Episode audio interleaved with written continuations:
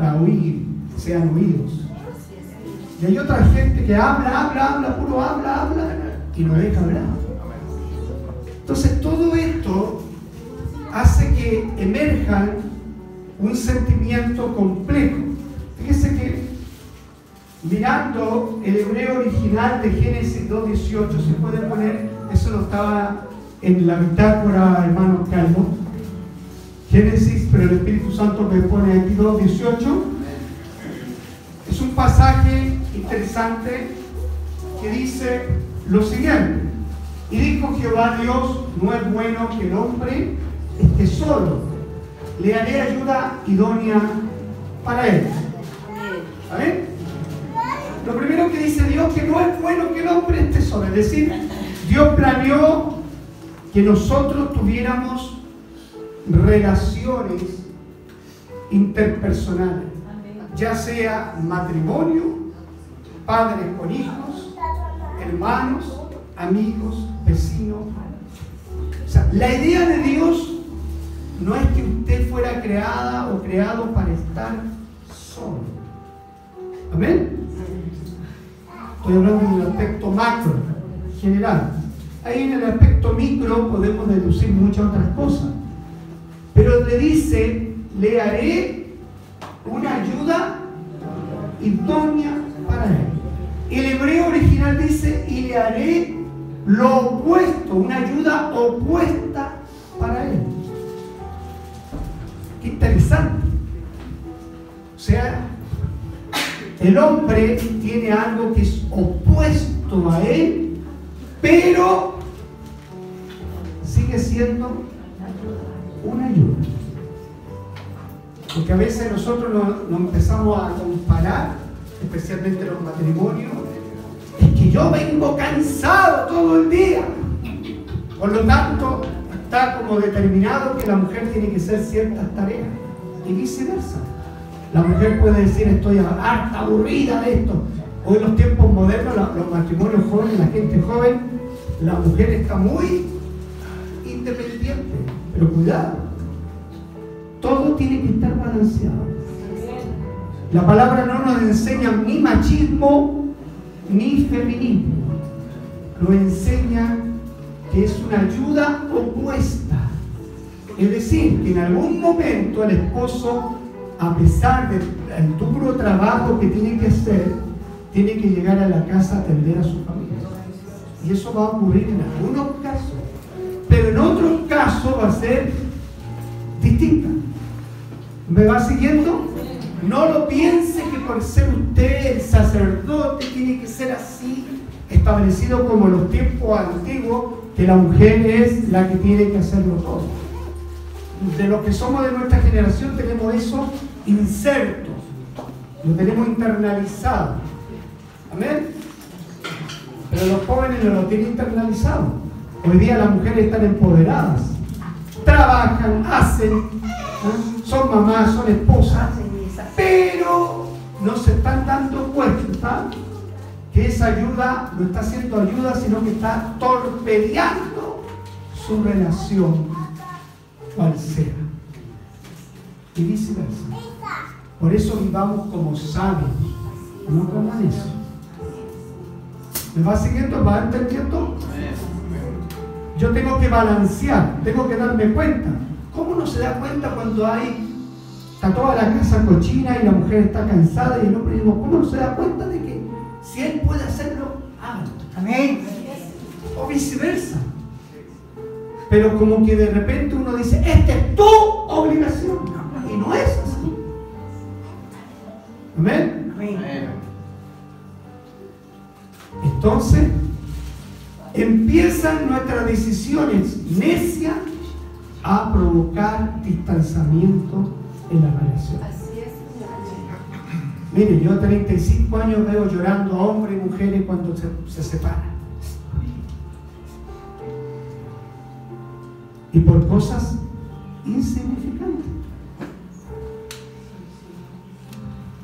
Mire el que está, ¿quién está aquí con pareja? Levante las parejas sus manos. A ver. Mire a su pareja.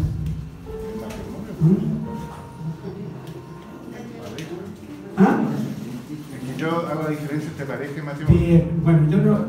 Matrimonio, perfecto. Matrimonios Amén. y pareja ahora. Ya. Hay una pareja. O sea, hay tarea. Hay tarea. Está bien lo que dice ahí Marcelo. ¿Ah? Dios le bendiga. Entonces,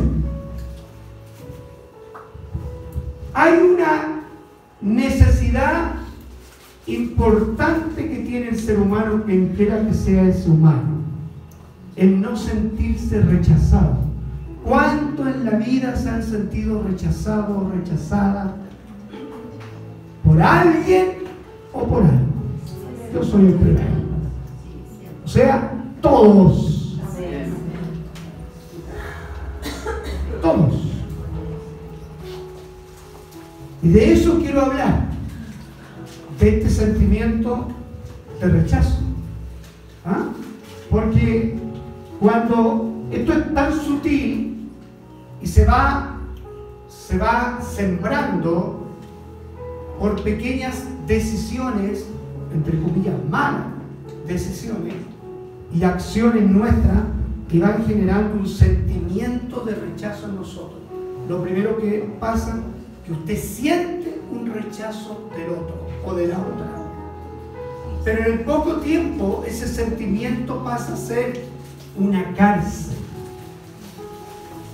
Y para defendernos de esa sensación, generamos mecanismos de defensa que son muy sutiles, como la manipulación, como el sentirse uno mismo eh, desagradable ante esa situación. Esta necesidad, cuando la necesidad de relacionarme, porque es una necesidad de relacionarse, alguien tiene un problema para no relacionarse, yo soy solo, pero me relaciono igual, tengo necesidad de relacionarme. Amén. ¿Me encanta la soledad? Sí, me encanta pero no me encanta para todas las 24 horas de mi vida. Hay momentos que yo necesito relacionarme. Cuando eso, esa relación, cual sea el tipo de relación, no es fluida, no es productiva, no es bendecida, no es transparente, no es legítima, comienza a despertar en nosotros el rechazo. Aquí no tiene nada que ver el diablo comienza a despertar todo lo que está mal balanceado en nuestras vidas. Todo lo que nos aplicamos de la escritura, todo lo que nos vemos de la escritura superficialmente. Porque nosotros vemos cosas profundas, grandes, pero lo más importante, pero no vemos estos detalles de cómo debemos conducirnos el uno con el otro. Efesios capítulo 5, verso 15. No habla acerca de esto. Entonces, cuando la, la relación no es suplida satisfactoriamente, empieza a anidarse en nosotros este espíritu de rechazo, este sentimiento de rechazo. Y cuando usted es esclavo de algo, de alguien, sufrimos esclavitud. Amén. No lo ha puesto todavía mi hermano. Efesios 5, 15, ahí está. Así que tengan Parece, ¿cómo entiende esto usted? Lo pasamos todos los días por alto. No tenemos cuidado.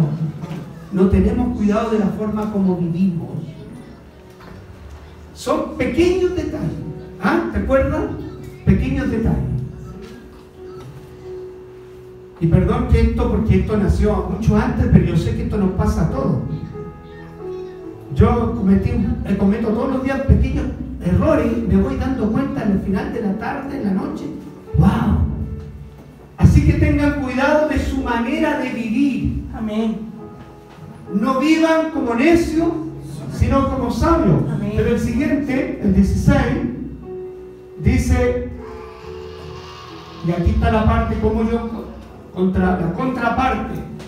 La contraparte para poder no ser necio es aprovechando a concho, ¿ah?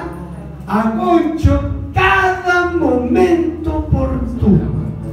Si el hombre de Dios y la mujer de Dios viviera como una mujer y un hombre sabio, aprovecharía al máximo los momentos con su esposa, con su esposo, con su hijo, con su hija, con su hermano, con quien sea la relación, en vez de vivir con necedad y no teniendo cuidado en una pequeña atención, porque a diferencia de los animales, usted y yo razonamos y nos damos cuenta de lo que está ocurriendo en el entorno. Pero el orgullo, la soberbia, la altivez, en la falta de reconocimiento nos impiden arreglar las cosas. Y vivimos perdiendo el tiempo. Y se nos pasa la vida perdiendo el tiempo. Y tú llegas después a los 60, 70 años y miras para atrás y no tienes nada. Puedes tener casa, auto, un montón de cosas, pero no tienes lo más importante.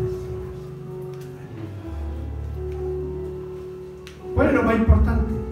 Aprender a relacionarse el uno con el otro. Sin importar cuál sea la relación. Perdemos mucho tiempo en enojarnos. Pasamos más enojados que contentos. Pasamos más rabiando que disfrutando al máximo cada momento. Y mire, da la razón el escritor Pablo, da la razón, porque los días son malos, no van a venir mejores días.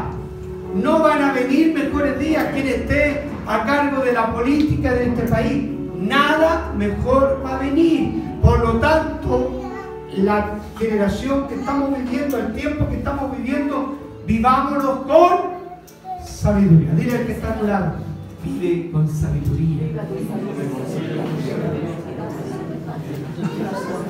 Aleluya. A su esposa que está a su lado, a su esposo, denle un besito. Los que están casados. ¿ah? Tienen permiso ahí. Cuando somos esclavos de la necedad y de la falta de mirar los detalles, sufrimos esclavitud. No tenemos paz, no tenemos gozo, no tenemos felicidad, no tenemos comunión y llegamos a la iglesia con una tremenda carga. Cuando deberíamos llegar a la iglesia, aleluya, adorar, a exaltar al Señor. Amén.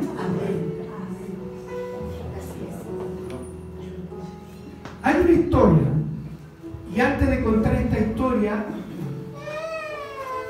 y hay un ejemplo claro, mire, el rey David, si me pone ahora el Salmo 31, el verso 10 en adelante, este salmo del rey David. Si hay un hombre en la Biblia que sufrió rechazo en las relaciones interpersonales, fue David. Lo rechazó su padre, los hermanos, el rey Saúl y una de sus esposas, ¿se acuerda de Mical? Sí. Que lo menospreció cuando él danzaba. Dios saque a toda Mical de acá. ¿ah? Amén. Y saque también a los necios Amén. para que amen a su esposa y a sus esposos. Mire lo que dice el salmista, porque mi vida se va, lo dijo David, o sea, él conoció en primera plana el rechazo, mi vida se va gastando de dolor y mis años de suspirar, se agotan mi fuerza a causa de mi iniquidad, él reconoce primero su pecado y mis huesos se han consumido. El siguiente, de todos mis enemigos soy objeto de oprobio y de mis, y de mis vecinos mucho más. y el horror de mis conocidos. Los que me ven fuera huyen de mí. Lo rechazaban. Lo rechazaban. Siguiente. He sido olvidado de su corazón como un muerto. He venido a ser como un vaso quebrado. Se sentía rechazado, ¿no? Sí. Ahora, lo primero que él revela por qué está rechazado. ¿Sabe? La llave de la puerta del rechazo se llama pecado. El pecado de uno, del rechazado, y el pecado del otro que te rechaza. Sin importar, hay un juego duple de, de llave. Con esta abro desde acá, del rechazado, yo me siento rechazado, abro la puerta de mi rechazo por mi pecado. Eso es lo que está diciendo David, por su iniquidad. Pero también estoy del otro lado que abro la puerta para sentir al otro rechazado, también es causa del pecado del que me genera el rechazo. Usted ya va descubriendo algo espiritualmente, ¿se da cuenta? El origen del rechazo, rechazo ¿cuál sería? El pecado. Dígalo fuerte. El pecado. El pecado que mora en mí. Ahora mira que está a tu lado. El pecado que mora en ti. Sí, pues seamos sinceros. El pecado que mora en mí me hace sentir rechazado. Todo el mundo me rechaza. Pobrecito de mí. Pero no veo mi pecado. Gloria a Jesús. Pero también del otro que me hace el daño. Amén. Esté orando, esté orando, esté orando ahí en su asiento.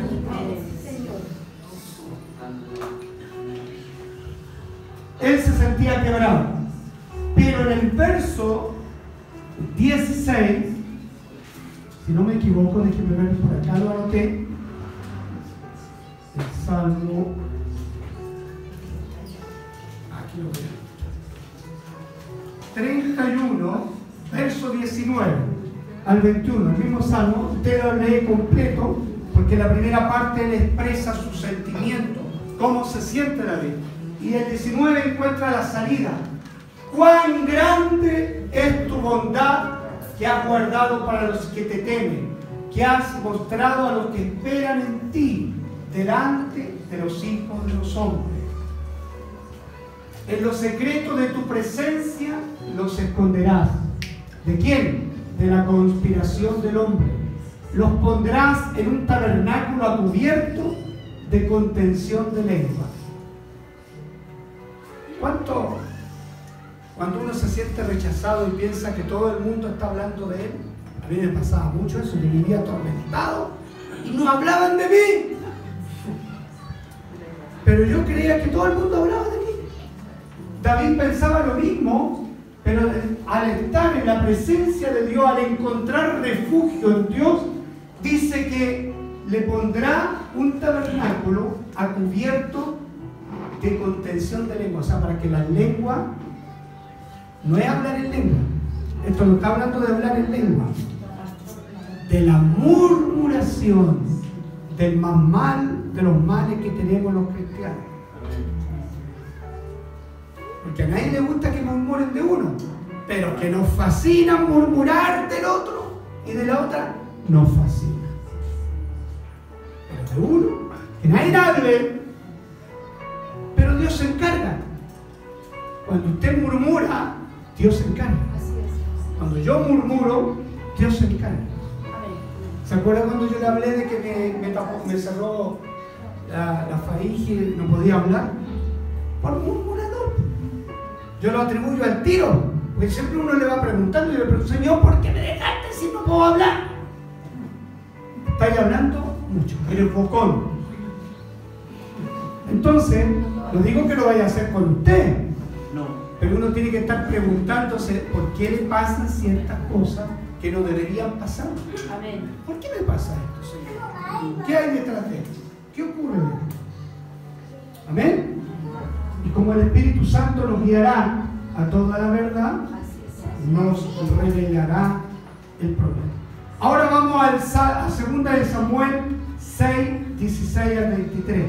Aquí está el ejemplo clásico porque David fue rechazado por su papá. ¿Se acuerdan que cuando fue el profeta a, ungir a un hijo de Isaí, David no estaba presente, David estaba en los potreros cuidando ovejas.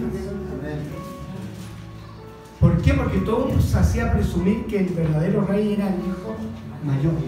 Había un cierto desprecio del padre por David. Ahí está.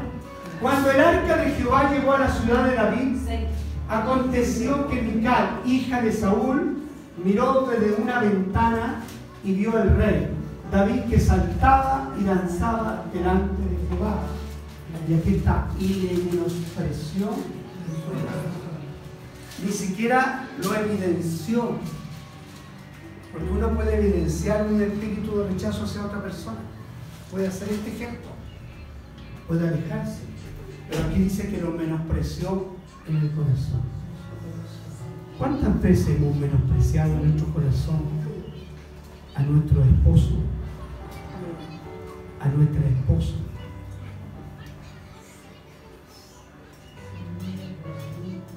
a nuestros hermanos. Dios nos ayude.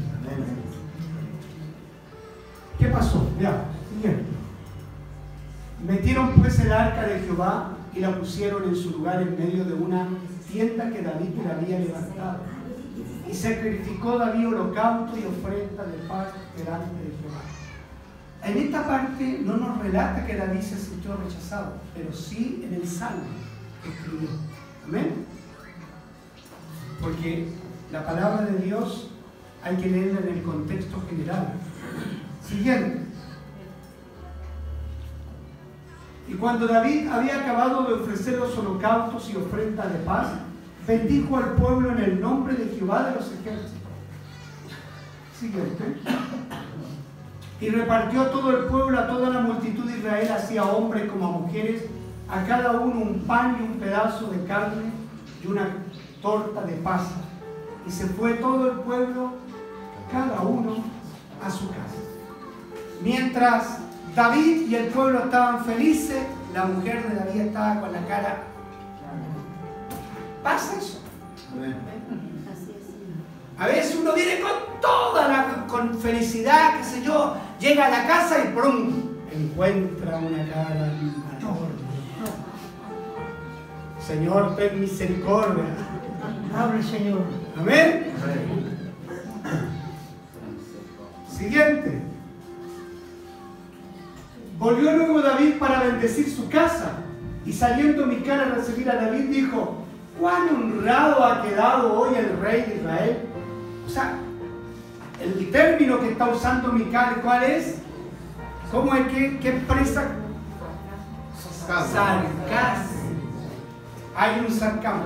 ¿Cuánto le gusta usar el sarcasmo con su esposo y su esposa? Cuidado descubriéndose hoy delante de las criadas de su siervo, como se descubre sin decoro un cualquiera.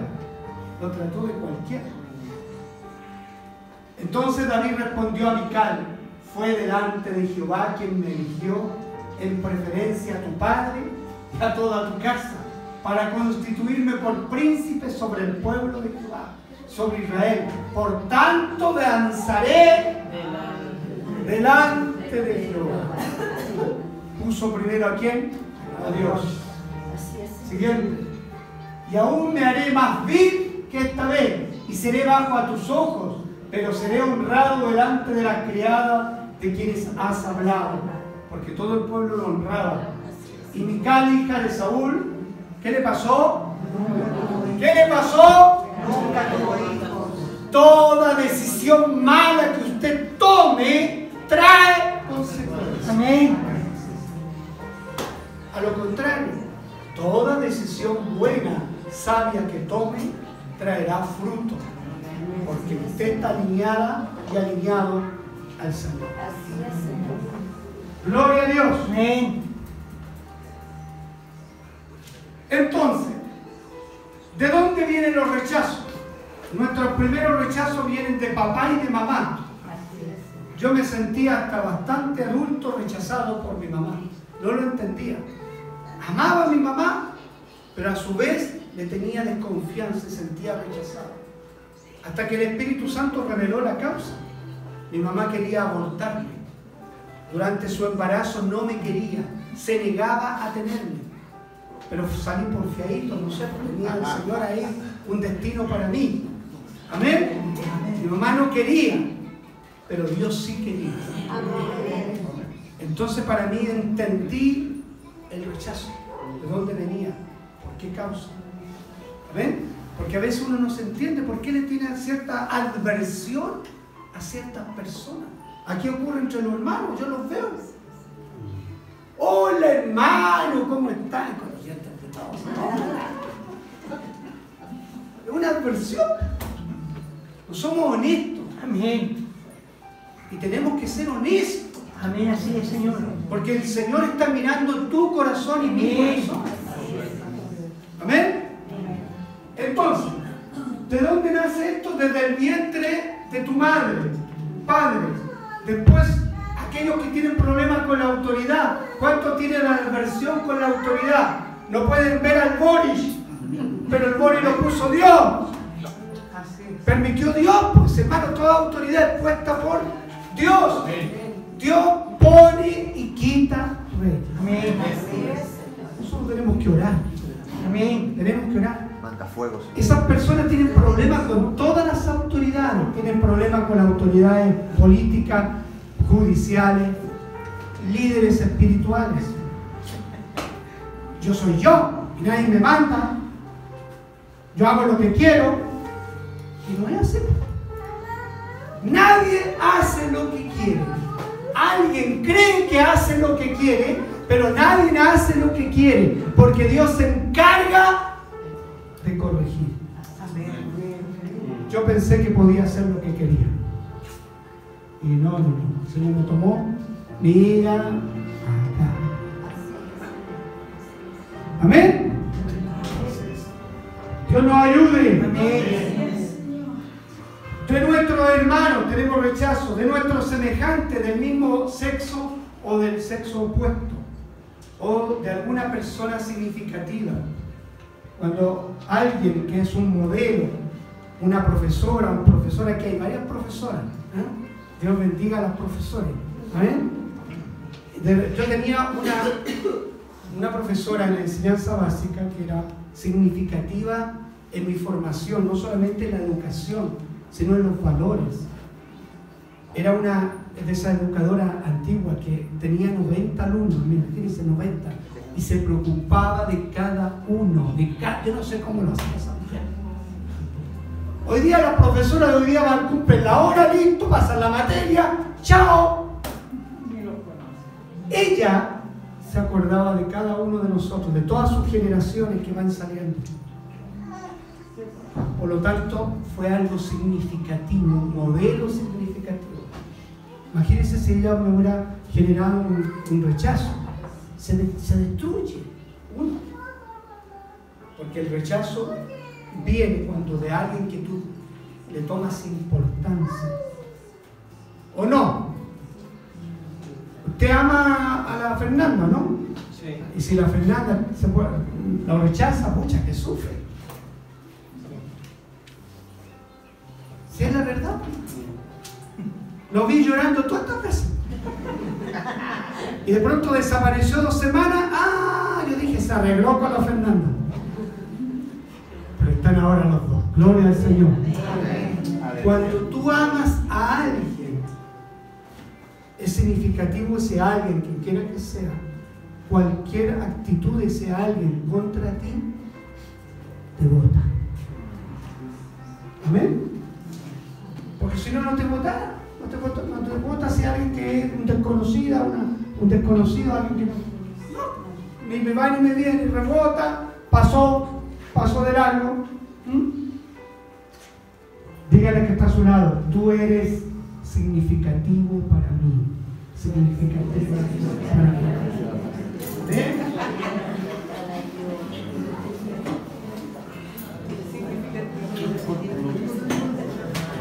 Ahora, ¿qué genera el rechazo? Lo primero que genera el rechazo es dolor. Diga dolor. inestabilidad, inseguridad, destruye la identidad de la persona. Ojo con esto, destruye la identidad de la persona si el rechazo no es tratado rápidamente. Y normalmente todo lo interpreta mal esta persona que se siente rechazada. Piensa que todo el mundo está hablando de ella o de él. Y por lo tanto su identidad va siendo destruida poco a poco. Y cuando uno pierde la identidad, pierde todo. Pero Dios restaura nuestra identidad. Otra cosa que genera rechazo es la soledad, el abandono, la amargura. El que se siente rechazado se convierte en crítico de los demás. Encuentra algo para criticar a los demás. Pero detrás de esa crítica está el rechazo. Amén. Por eso que usted hoy día, todo lo que estamos aquí, subiera un poquito de sentimiento de rechazo en su vida, sin importar el tiempo, Dios nos va a sacar de esa cárcel. Amén. Como lo sacó a David. Amén. Ahora, ¿cuáles son los mecanismos que establecemos para que ocultar el rechazo? El miedo. Y sabe, cuando usted está formando una relación, usted fue rechazada por una relación, por su pareja, su esposo, su esposa, su hijo, su hermano, usted después tiene miedo de volver a relacionarse con otra persona. Lo aleja. Ese es un mecanismo de defensa. ¿Se fija? Es inconsciente. Es inconsciente, usted no se da cuenta. Usted no quiere ser parte de algo. Y aquí se nota mucho. Cuando hacemos actividades transprogramáticas, las personas que lamentablemente han sido rechazadas o rechazados terminan aislándose solos. Solas. Están así como están todos sentados ahí. Y ha visto que está solito. Está leyendo algo, se hace como que lee algo. Y en el fondo lo que quiere no es establecer una, no quiere establecer una relación. Porque ya está sufriendo, ya tiene dolor, ya se siente con soledad, abandono, con desprecio. Por lo tanto, no quiere que le pase lo mismo con otra persona.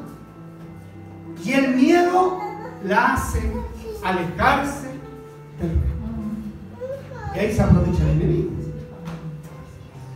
Para sembrar la duda, para sembrar todo para desconfiar de todo. ¿Quién desconfía de todo el mundo aquí? A ver, alguien que se atreva a decir, ¿quién desconfía? ¡Wow! ¡Wow!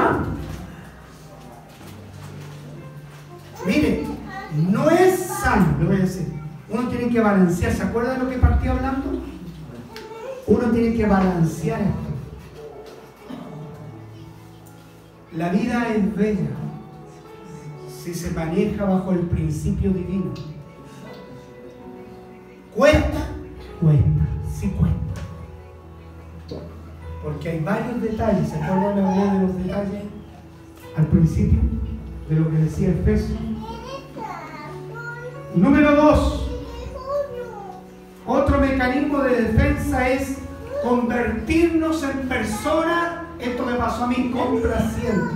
Yo quería complacer a todo el mundo porque me sentía rechazado y en el fondo compraba la amistad.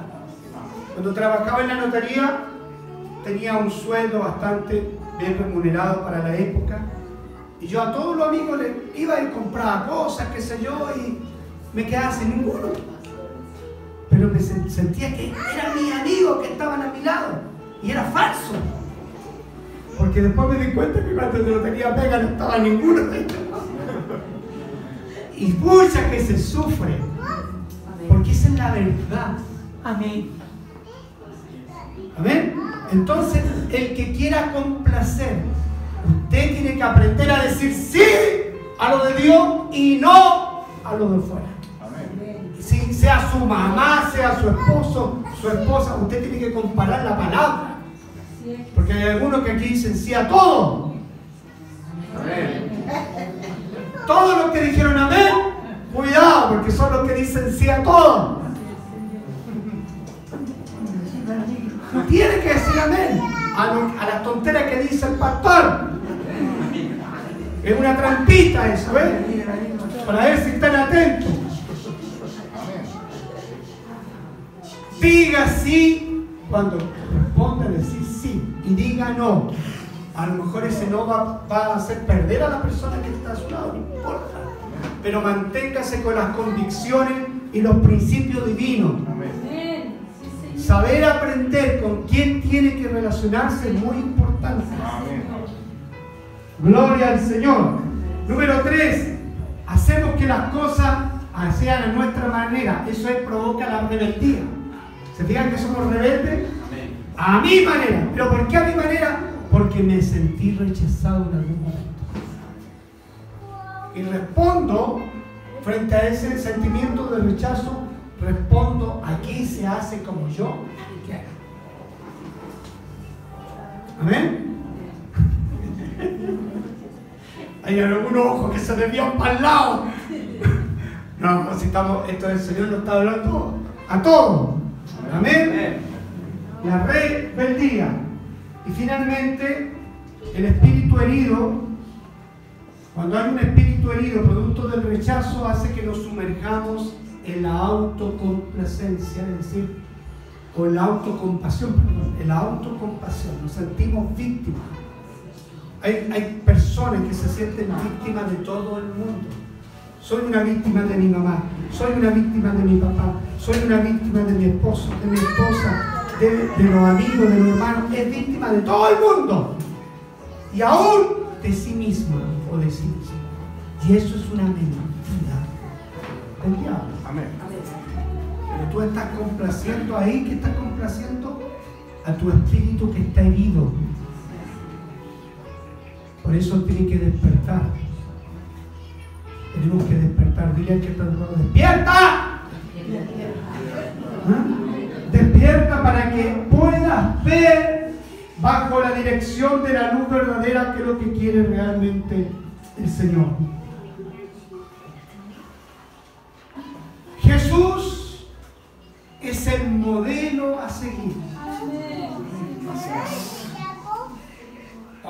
Contraparte. Jesús experimentó todos los rechazos habidos y por conocer. ¿Ven? Por lo tanto, no es la mejor respuesta para el que se siente rechazado. ¿Se da cuenta que a veces tenemos una dicotomía en términos de que nos sentimos heridos por el rechazo? Pero ¿qué buscamos? Y no con esto quiero que me malinterpreten. Nosotros buscamos otras puertas. Al psicólogo,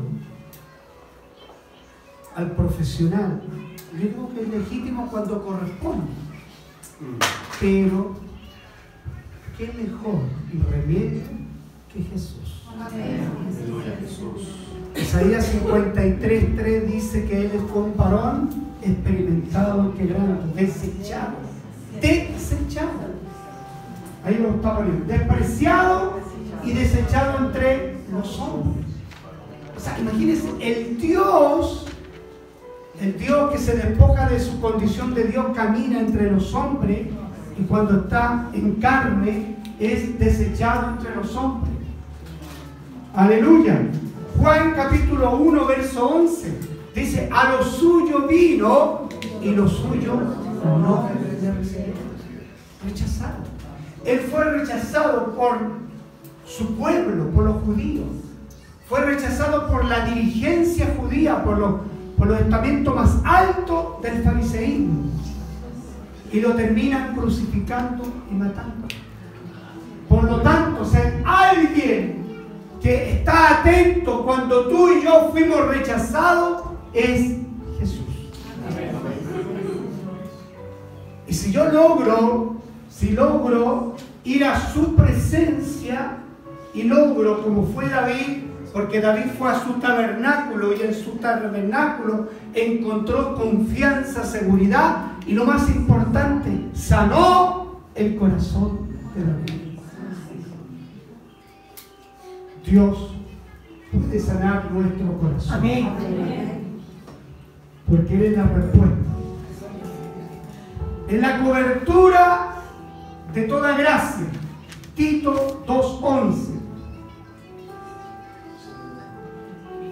La intención de Dios entonces fue cubrir nuestra naturaleza pecaminosa con la abundante gracia de Él.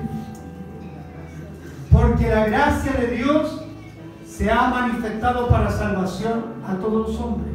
Y este concepto no solamente revela la salvación de la, de la vida eterna, cuando habla, porque la gracia de Dios se ha manifestado. ¿Quién es la gracia de Dios que se ha manifestado? Jesucristo. ¿Ya? Se ha manifestado, se ha revelado a tu vida y a mi vida. Y ha traído este término, salvación. Me ha salvado del infierno, pero me ha salvado del rechazo, del dolor, del quebranto, de la miseria, de todos los sentimientos más miserables que los seres humanos podamos tener en nuestro corazón. Por lo tanto, no te solamente te salvó la vida eterna, lo ha salvado a todos, dice, a todos los hombres, es decir, al que ha creído en Él. Porque el que se niega a creer se ha condenado solo. Nadie lo condena, se autocondena. Aleluya. Por lo tanto, cuando yo voy a Jesús, y aquí entra un, concepto importante que tenemos que aprender. Cuando yo voy a la gracia que es Jesucristo, ¿qué hallo? Lo primero que hallo es el perdón. Por lo tanto, el perdonar debe ser una herramienta nuestra de todo. ¿Se acuerda cuando Pedro le preguntó al Señor cuántas veces tengo que perdonar? ¿Qué le dijo Jesús? ¿Qué le estaba diciendo Jesús? Que estaba siempre, pero que nos cuenta. Amén. No hay opción para el creyente que ha nacido de nuevo. No hay opción. No hay opción. O perdona o no perdona. Y si usted no perdona, yo no perdono, Él no me puede perdonar. Entonces sería muy cara dura que yo no perdone a alguien sin ser Dios. No soy, yo no soy Dios y usted tampoco. Si el Dios Todopoderoso decidió perdonar, no porque fuéramos mejores que demás, decidió perdonar. ¿Quién eres tú? ¿Quién soy yo? Para no. Aleluya. Finalmente, ¿Cuál es nuestra defensa divina contra el rechazo? Ya tenemos primero la cobertura, la cobertura de su gracia. Cobertura es como un paraguas que te protege. Su gracia te protege por medio del perdón. ¿Cuántos nos han perdonado a sí mismos aquí? Amén. también es interesante. La primera herramienta es la gracia, la cobertura. La segunda herramienta está en Efesios capítulo 6, verso 13 al 18, que es la defensa que tiene el creyente frente a estos sentimientos que emergen internamente producto de una decisión mala del otro o una decisión mala mía. Por tanto, ¿qué nos aconseja Pablo? Todos los días yo debo salir con mi armadura espiritual. Porque todos los días usted puede sufrir el rechazo.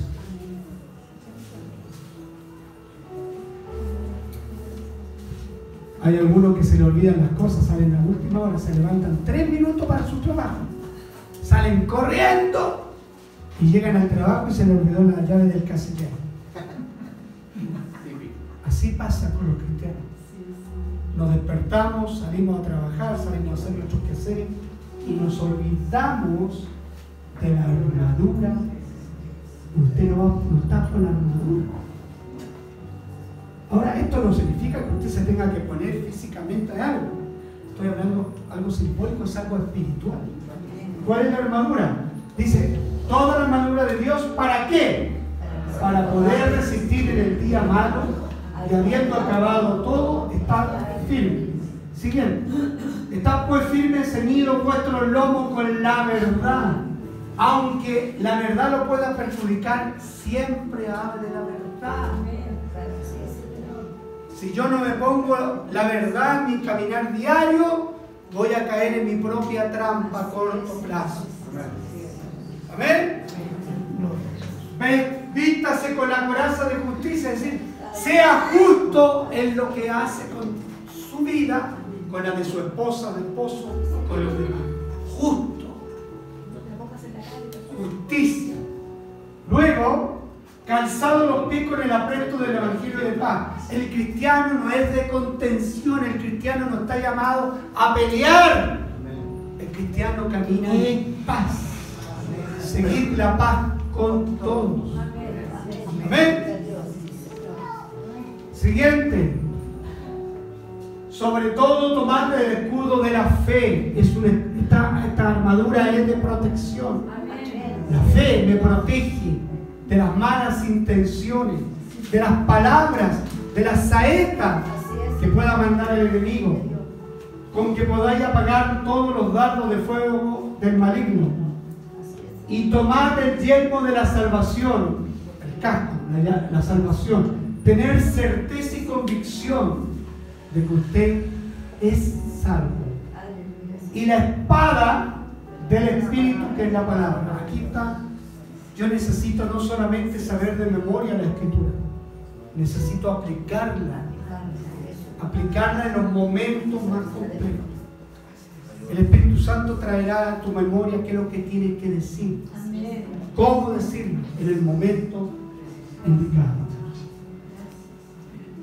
Entonces tenemos una defensa divina. Y finalmente, aquí está el punto que nos cuesta tanto. Proverbio 4:23, que es una cita muy conocida, que dice, sobre toda cosa guardada, guarda tu corazón, porque de él mana la vida. El último mecanismo que yo tengo para defenderme de estos sentimientos complejos es examinarme. Diga examinarme. Todos los días usted examine su corazón. Amén. A veces nos vamos a acostar con heridas.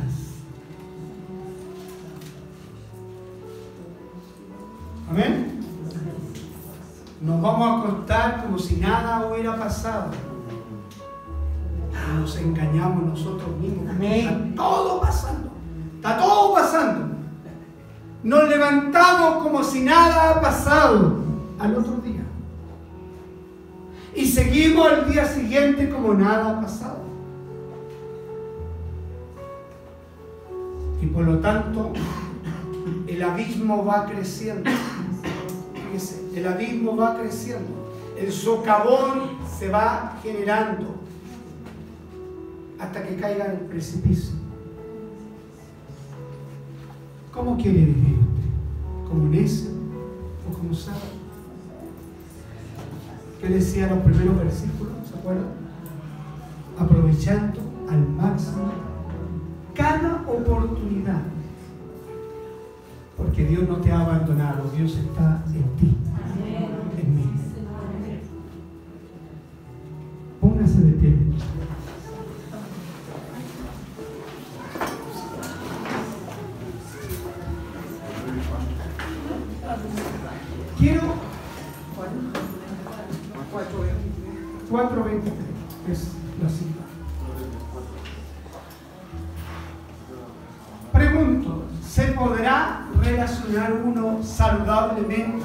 honestamente, transparentemente? Sí. Sí. Diga, sí. Sí. Ahora la pregunta es, ¿por qué no lo hago? Lo sabe solamente usted. Y Dios,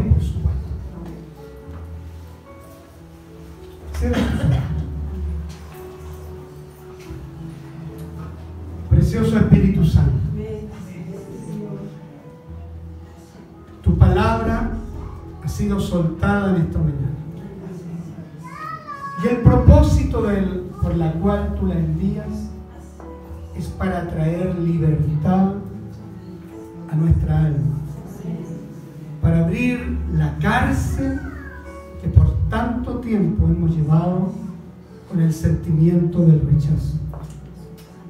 Se haya originado como se haya originado, pero caminábamos en medio de tu verdad con esta carga, con este dolor, con esta tristeza. Permite que en esta hora, Señor, se rompa todo espíritu de error y de engaño. Irrumpe en el corazón de tu pueblo, haciéndonos ver que tú eres nuestra esperanza. Y esa esperanza no avergüenza, porque el amor de Dios ha sido derramado a través de su Santo Espíritu. Para guiarnos, para reconciliarnos, para amarnos, para perdonarnos, para impulsar una relación de éxito, de bendición, de compromiso, de decisión, de compasión, de fidelidad, de misericordia, de unidad, para hacer lo que tú diseñaste desde el principio. Porque Adán veía a los animales y veía que todos tenían una pareja, pero para él no había algo apropiado. Hasta que tú le envías, amén, la ayuda opuesta a él. No la ayuda que entendemos como igual, porque no somos iguales. El hombre con la mujer no son iguales. Hay diferencia espiritualmente, almáticamente, físicamente. Pero es la ayuda opuesta, precisa, que necesita la mujer, que necesita el hombre, para llevar a cabo tus planes. Señor, en esta hora ruego por esos planes, ruego por esos propósitos, para que se establezcan en el corazón de tu pueblo. Pero oro para que el Espíritu Santo caiga con una unción poderosa, rompiendo el yugo del rechazo, llevando cautivo la pena, la angustia, la tristeza. Ahora, Señor, suelta las cadenas, suelta las cadenas de tu pueblo, para que tu pueblo accione, actúe en la libertad de Cristo que nos hizo libres. Para que el engaño no nos aparte, no nos aleje, no nos deje con el sentimiento mezquino de salir sin haber recibido una porción tuya. Quita la venda, quita, Señor, la dureza de nuestro corazón. Y ayúdanos a ejecutar lo que hoy día hemos aprendido. No solamente decir amén, qué bonito y esto, no, sino que accionar hoy y no mañana. Porque mañana puede ser tarde. Yo quiero aprovechar la oportunidad máxima que tú nos regalas. En medio de la vida está la muerte. Y la muerte nos puede alcanzar en cualquier motivo y en cualquier momento. Por eso te ruego, Señor, que no seamos tardos para reaccionar. Empújanos, muévenos, Espíritu Santo. Muévenos hacer lo que tengo que hacer. Si mi cara se sonroja de vergüenza, no importa, porque mi carne no es lo más importante. Lo importante es mi alma y mi espíritu, Señor.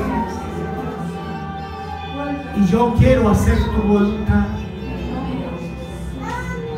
Yo quiero hacer tu voluntad. ¿Usted quiere hacer la voluntad de Dios? Entonces yo le invito a accionar. Si hubiere algo, acciones, si hubiere algo en su corazón que impide que esta gracia lo inunde, actúe. Actúe en obediencia. No importándole del que le está mirando. Porque Dios es el que le mira. Dios es el que sabe cuál es su proceder, cuál es su corazón. No espere. No espere que la otra o el otro lo haga primero. Dios. No espere que el ofensor le pida perdón al ofendido. Si el ofendido entiende, el ofendido va al ofensor también. Porque tú eres grande, porque tú eres maravilloso. Señor, rompe, quita todo peso, toda carga, toda indiferencia de nosotros. Ayúdanos a vivir en la libertad. Ayúdanos a vivir en la expresión más grande de sentirse libre. Pero para sentirse libre necesito libertad. Señor, gracias. Gracias por este momento. Gracias, Señor, por aquellos que lo hacen y lo harán. No lo sé si lo harán en privado, pero tú, Señor, eres el dueño de todas las cosas. Bendice a tu iglesia. Bendice tu palabra bendice este tiempo en el nombre poderoso de Jesucristo. Amén. Amén. Y amén. Glorifiquemos al Señor. Gloria a Dios. Gloria a Dios. Gloria a Dios para siempre. Tenemos fuerte aplauso al Señor. Aleluya. Dios bendiga.